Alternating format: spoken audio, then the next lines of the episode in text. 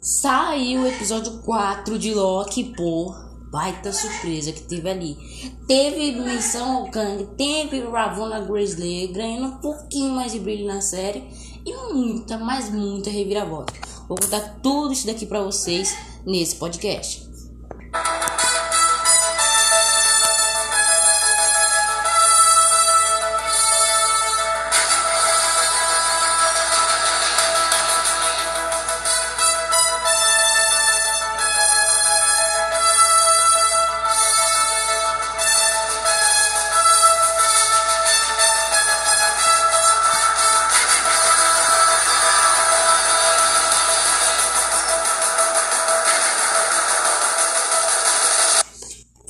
Aí, meninas, começando mais cast, galera. E o que foi esse episódio 4 de Loki? Vamos lá. O episódio já começa com a própria Loki e a, o próprio Loki e a Sylvie lá em Lametuzeia, né, pô?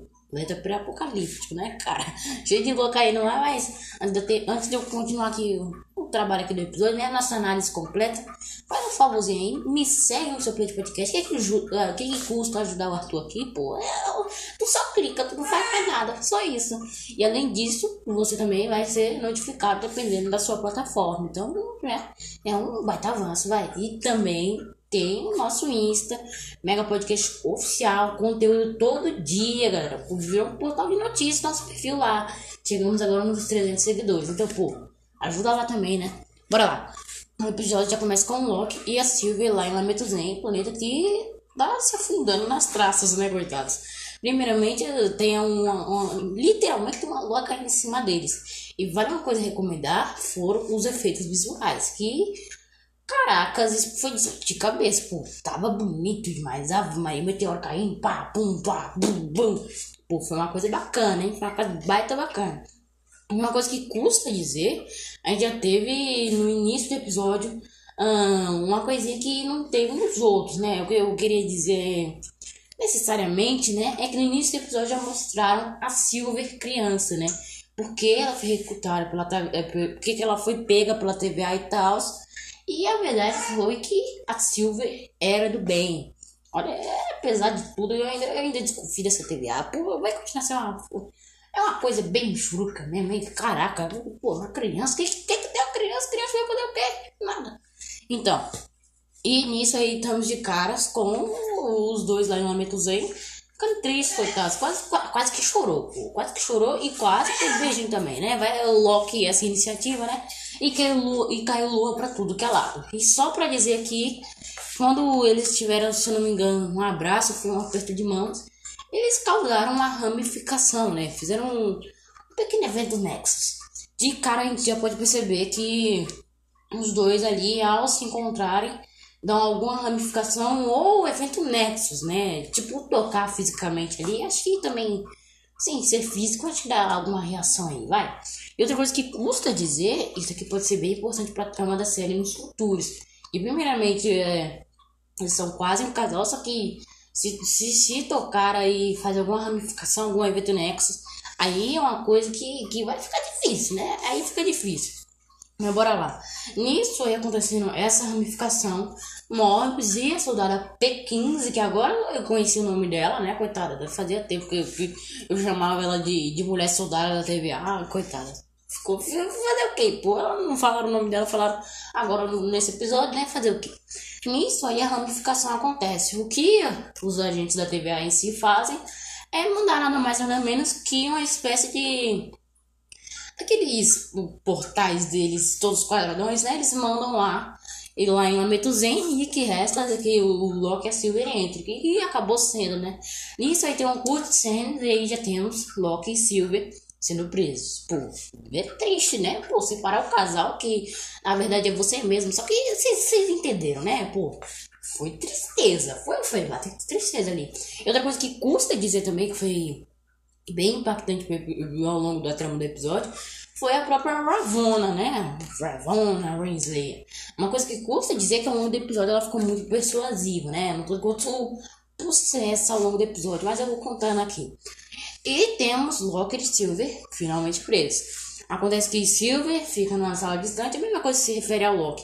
Nisso aí tivemos a clássica, como eu vou dizer, uh, discussão ou seria como um depoimento, né? Já ao lado do Morbius. Nisso a gente pode ver que o Morbius já tá meio que uma vibe não acreditar, mas em Loki. E que acontece que tenho certeza que ele vai acreditar depois. E outra coisa que custa dizer, eles começam a ter aquela conversa, aquela reviravolta e tal. E nisso aí o Loki é teletransportado para um loop temporal. E acontece que nesse loop tem o quê? Lady Sif. Finalmente, né, deram um brilho para personagem que nas franquias do Thor, pô, mal apareceu. A mesma coisa em filme dos Vingadores e tal, nem sequer deu papo, né? Isso só mostra como ela vai ser usada em Thor, Amor e Trovão, que foi coisa que o próprio diretor disse, que a Lady Sif é uma personagem boa e que vai ser, sim, muito, mas muito usada. Então eu creio que Lady Sif, além dessa aparição em Loki, né, vai ter um papel maior em futuras tramas aí, que, pô, é baita desperdício de personagem, né? Tem que usar a personagem ali, pô, Boa pra caramba. Outra coisa que custa dizer é que esse loop aí temporal não é muito legal, não. É, o Loki foi teletransportado bem no loop temporal, onde ele pregava uma peça na própria Lady Sif. Nisso, aí temos de cara toda hora o Loki levando um tapa na cara, chute e tal. É, é uma coisa bem louca, né? Mas fazer o quê? Coitado, né? Tadinho, eu não vou chorar por ele, né? Fazer o quê? Bom, outra coisa que acontece nesse episódio também é a própria soldada P15, que no tanto que é bem usada, né, com foi um pouquinho mais usada, né? Poderia ter sido mais, mas foi bem usada aí. Que ela tá desconfiando muito do desaparecimento da soldada C20. Que é uma coisa que a gente ainda não viu ao longo do episódio. E falando ao longo do episódio, quem é que, quem é que vai em busca uh, dessas dessas futuras aí, como eu vou dizer, erros, né, na TVA, é o próprio Morbius. E uma coisa que acontece ali é que ele descobre muita coisa e é bem engraçado mesmo esse, essa amizade diferente da, da Ravonna com o Morbius. É, aí tomar uísque, aí não sei o que. E só pra constar, mesmo eles, eles tendo feito um, um, entre aspas, um bom trabalho, o Morbius não quis brincadeira, ele quis investigar mesmo. É tanto que ele troca o tape pad uh, da Ravonna com o dele quando ela tá meio distante. E outra coisa que custa falar também foi a própria P15 indo falar com a Silver, né? Que a Silver, Silver meio que conta a verdade para ela, que todos ali na TVA são variantes. E nesse meio da conversa, conversa vai, conversa vem, a própria P15 como lembra o seu passado, da sua história tal, e junta com a nova, entre aspas, a nova história da TVA, uma coisa bem louca aí. Nisso aí, ela volta pra. Ela deixa a Silver de volta na cela e parece que os planos aí então estão se refazendo pro lado do Loki, né? E aí a bomba explode. Bom, a própria Silver deu, deu uma. Eu não tô contando patada, né? Patada, aquela patada boa que você dá pra pessoa quando você responde ela, né? É assim mesmo. Nisso aí a própria Ravonna começa a ficar desconfiada, vai o rolo de canto ali. E acontece que o Morbius e o Morbius já tinha ido atrás do Loki, ele já sabia da mentira da TVA, né? Então, acontece aí que era juntar para ver o que acontecia, né? E só para constar, infelizmente, o Morbius é podado durante o episódio.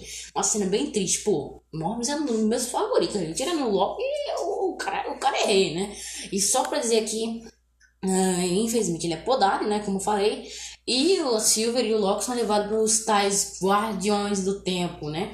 Que é naquele elevadorzinho da TVA, que se dá medo, que ninguém entra, é aquela coisa. Nisso aí temos de cara três entidades, né? E só pra constar aqui, o CGI é mal feito. E não é ator, não. É porque é mentira.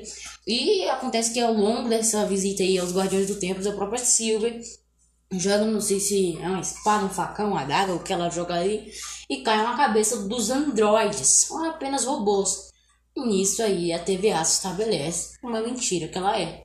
E bem no momento que eu acho bem triste, né, que o Loki ia se declarar para Sylvie, ele é podado pela Ravonna Renslayer.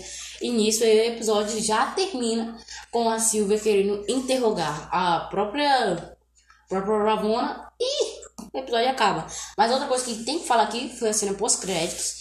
E a, pro, a chave que teve a própria P15, né? Que ajudou sim nesse episódio.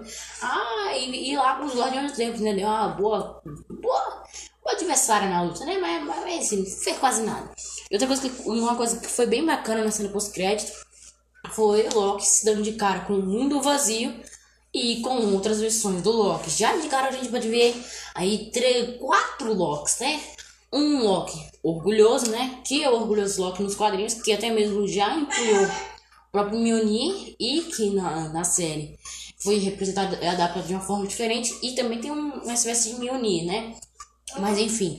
E também temos o Kid Loki, pô, tá de respeito, hein? Um moleque tá respeitando. Olha, olha, olha o uniforme do moleque. O ator atuar aquilo ali, ele vai atuar com orgulho, né? Tá igual o Kid Loki dos quadrinhos, tá? Tá quase igual. Temos um Loki jacaré que. Que é difícil aceitar isso, né? Como é que tem um Loki jacaré? Tomou a vacina, tá vacinado, né? Tomou Coronavac. E temos também o próprio Loki clássico, que entre aspas é o Loki velho, né? E isso aí, o episódio já se encerra. Pô, vai ter episódio cheio de reviravolta, hein? Bom, espero que vocês tenham gostado. Por favor, não esquece de me seguir na sua plataforma de podcast e também no meu Instagram, pô, né? Podcast oficial. O que, que custa? É só tu apertar. Tu, tu só vai ouvir com fone e apertar. Não, tem mais nada. Bom, valeu aí, Mentes, e fui!